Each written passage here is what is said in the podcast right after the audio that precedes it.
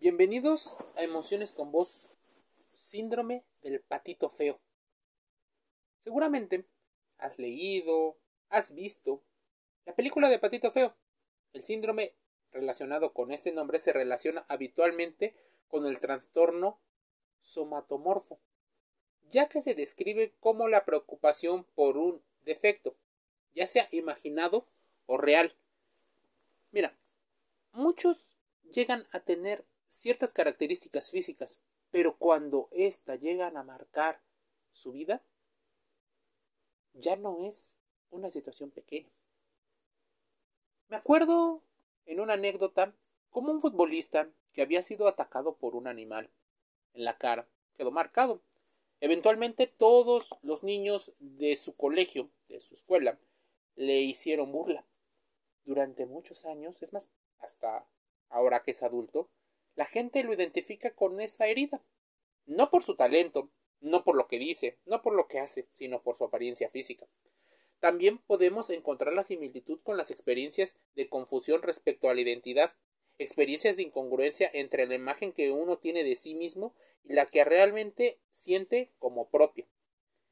El síndrome del patita feo ya no es una situación sencilla. Puede que también o en cualquier caso el síndrome del patito feo se relacione con una autoestima debilitada. Esta experiencia es propia de una fase vital de importantes cambios como lo es la infancia y principalmente la adolescencia. En estas etapas se dan diferentes cambios corporales, pero también subjetivos, sociales y relacionales. En este caso, la alteración de la vivencia de la imagen y el déficit de la autoestima se podría entender dentro del proceso un tanto esperado, pero no por eso normal cuando los comportamientos llegan a modificarse en negativo. ¿Cuáles son las consecuencias del comportamiento e interacciones con los demás? Se afirma que el síndrome del patito feo se relaciona con conductas de, por ejemplo, evitación social, intentando no aparecer en público y en ocasiones con tendencias al aislamiento, entre otros síntomas podríamos señalar la tendencia a la introversión, la inhibición, la necesidad de recibir aprobación de los demás, un intenso miedo a la crítica o al rechazo. Muchas personas piensan que no lo tienen y tal vez tengan rasgos relacionados a esto. El síndrome del patito feo podría incluso tener cierta comorbilidad con unas con otras situaciones muy importantes. Existen para muchos formas de superarlo. Pero existe también una, mm, un concepto al cual se le debe de prestar mucha importancia. Trastorno transmórfico de la personalidad. Aunque muchas personas dicen que está o no está estudiado, lo importante es encontrar la historia del conocido patito feo como es popularmente conocida. El animal maltratado por no ser considerado hermoso se convierte en un cisne impresionante y nadie puede creer que semejante transformación haya sucedido. Y de hecho se parece al que normalmente te cuentan con las mariposas. Nadie está condenado a ser lo que es por la forma física con la que nació, sino que siempre se puede transformar el exterior conforme a lo interno, o al revés, de lo interno al externo. Pero debes de considerar pensamiento racional, como te lo hemos dicho en emociones con vos. Por más a veces que intentes, aunque las expectativas te inunden, debes de tener un principio de realidad. Sin embargo, a muchos les cuesta comprender esto. El síndrome del patito feo es un complejo psicológico que hace que las personas que lo sufren se concentren demasiado en ese defecto físico, en esos aparentes defectos físicos, algo que los imposibilita a llevar a cabo una rutina diaria normal.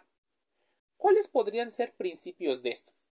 También recuerdo en una ocasión estar en una tienda de estas departamentales donde venden muchos artículos y entre ellos calzado de plataforma, calzado alto. Muchas de las personas que llegan a comprar ese tipo de calzados suelen ser mujeres. Sí, y la mayoría son mujeres de baja estatura. Tal vez la genética, tal vez la alimentación hacen que este individuo llegue a sentir cierto complejo por su estatura. que si las plataformas podrían empoderar y hacer que las personas caminaran diferente, que si esos dos centímetros o un centímetro que les da, da una sensación de seguridad, eso es tema de otro podcast. Lo que sí es que el síndrome del patito feo tendría incluso que ver con esta situación en la cual la percepción es importante, nuestra percepción y la percepción de los demás. El síndrome del patito feo es un trastorno psicológico que puede afectar a la gente que siente una gran preocupación por un considerado defecto físico. Este puede ser real, por ejemplo, en el caso de la herida, o no ser real o percibido o ser percibido como en el caso de la estatura. Pero el problema reside en que la persona al estar tan sometida a este detalle deja de concentrarse en otras cosas y lo puntualiza. Es importante comprender la construcción de la belleza. Históricamente, nadie le presta atención porque lleva mucha energía. Por eso, tómate unos minutos con emociones con vos. Lo primero es que una persona con este síndrome, con este síndrome debe eh, comprender que es la belleza no es algo con lo que nacemos, sino que es una construcción social, física y bueno, es una mezcla de todo. Muchos testimonios en las redes sociales, por ejemplo, ahora que existen, nos muestran cuán acertado es este pensamiento. Personas que han perdido mucho peso, que han cambiado su peinado, que han optado por comenzar una práctica de cierto deporte y su imagen llega a lucir diferente a lo que el estándar de belleza dice ser bello o no. La belleza puede cambiar al gusto de cada quien. El poder de la seguridad es algo que a muchas personas le llama mucho la atención, pero algunas personas que suelen utilizarlo, suelen utilizarlo sin darse cuenta como marketing. Personas bellas dicen que lo importante está en el interior, pero pues ellos son bellos. Entonces, no hay cierta este, credibilidad en sus palabras. ¿Qué pasa si una persona que dice esta situación suele ser fea? O no ser atractiva para los demás, aunque esa persona se sienta cómodo con su imagen y con su personalidad. Comercialmente no vende. Así que todo lo que diga comercialmente podría ser una situación que afecta a lo interno.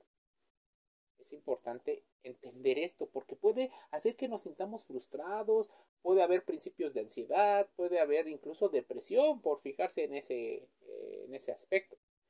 Ese trastorno dismórfico corporal para muchos es una situación más compleja.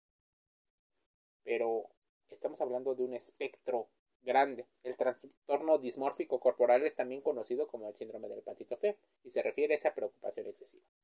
¿Pero qué es excesivo? Bueno, debes considerar también cuáles eran tus conductas antes de que se pusieran foco en este detalle eh, físico que te genera o genera problemas. Como se mencionó, este trastorno dismórfico corporal se considera un problema cuando interfiere con la vida de la persona. Lleva a tener conductas extremistas. Incluso podría provocar que haya un aislamiento social. También es común que las personas que sufren trastorno del patito feo creen que son tan feos y que ese defecto es tan abrumador que la gente no los va a considerar como personas, sino como monstruos y prefieren alejarse de estas situaciones. Es una situación que a muchas personas les llega a pasar, pero pocas logran desarrollar la empatía para entenderlo y pocas la capacidad de razonamiento para entender que a muchas personas les llega a pasar esto. Acude con un psicólogo si te sientes identificado con una situación en la cual una característica física de tu cuerpo genera demasiada tensión. Seguramente empezó poco a poco. Tal vez, y solo tal vez, un porcentaje de la población utiliza este síndrome del patito feo y acude a ciertos lugares a comprar ciertos objetos. Entonces, hay una industria que le beneficia verte constantemente en este círculo de querer llenar tus tus trastornos, tus problemas y se benefician de ello. Así que no les interesa que mejores. Pero a ti sí te interesa mejorar, así que contrasta la información aquí dicha, toda la información, aunque en alguna no estés de acuerdo conmigo. Trastorno o síndrome del patito feo.